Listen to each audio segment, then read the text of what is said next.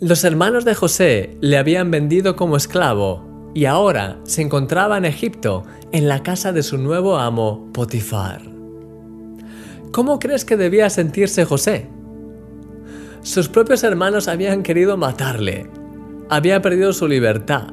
Se encontraba en un país diferente y probablemente nunca más vería de nuevo a su padre ni al resto de su familia.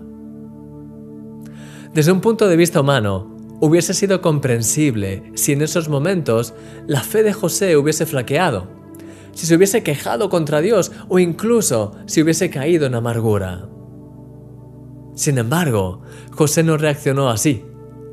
Al contrario, empezó a servir a su nuevo amo de una manera tan pura y excelente que dice la Biblia que José halló gracia en los ojos de su amo y éste dejó todo lo que tenía en manos de José, y con él no se preocupaba de cosa alguna.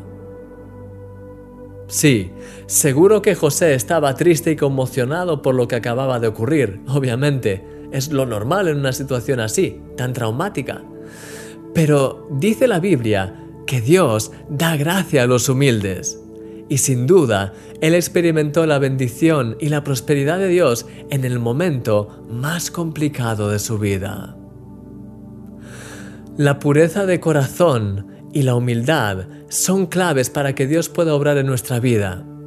Pero la amargura, la queja y la autocompasión son trampas mortales. Son estrategias del enemigo para bloquear la acción de Dios en nosotros. Es por ello que la Biblia dice, mirad bien, no sea que alguno deje de alcanzar la gracia de Dios, que brotando alguna raíz de amargura os estorbe y por ella muchos sean contaminados. Mi querido amigo, Dios es experto en abrir caminos allí donde parece imposible. No dejes nunca que tu corazón se contamine, sino manténlo limpio y humilde y verás milagros increíbles. Te llevo mi corazón, eres un milagro.